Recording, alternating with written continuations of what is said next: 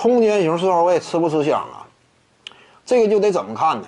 如果说你在本身具备空间型四号位这种基础角色位置能力的基础之上，你还具备防守能力以及摇摆能力的话，那你就妥了，对不对？通常来讲，这种球员的话，目前这个时代呀，你能做到三四号位摇摆，两千万左右，差不多。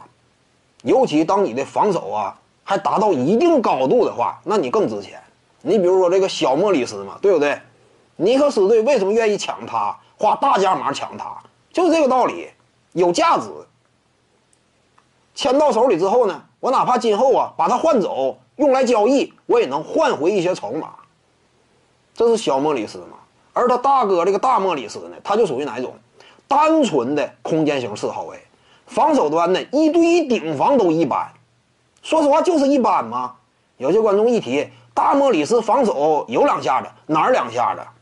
没有什么实质性换防能力，只能打一个四号位，最多向上摇摆一下五号位，但是低位顶防也一般。比如说此前呢，交易到鹈鹕队，立刻就被裁掉了吗？裁掉之后，在雷霆啊打的也一般，这赛季加盟活塞，最终还是那个结局，依旧被裁掉，说明啥？能力确实比较单一。他属于什么？也就是有一手三分远射。你说什么低位背身单打呀？轮不着他干这个活儿现在低位但凡背身单打能够有这种战术地位与能力的，你都得是核心之一。你如果说相对边缘，你整体的效率没那么高的话，谁给你这机会打呀？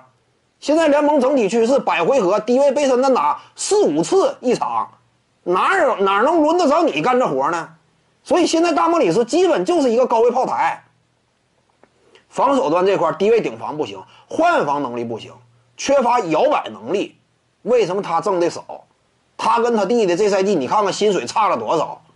他弟弟非常吃香，快船队这种争冠级别的顶尖队伍，对于小莫里斯呀，那孜孜不倦的追求。但是你看在他大哥呢，接连被裁掉嘛，这就是现实。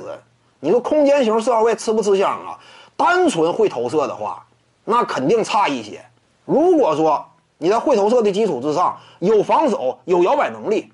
那就妥了，所以也得分情况，看你的整体技术构成。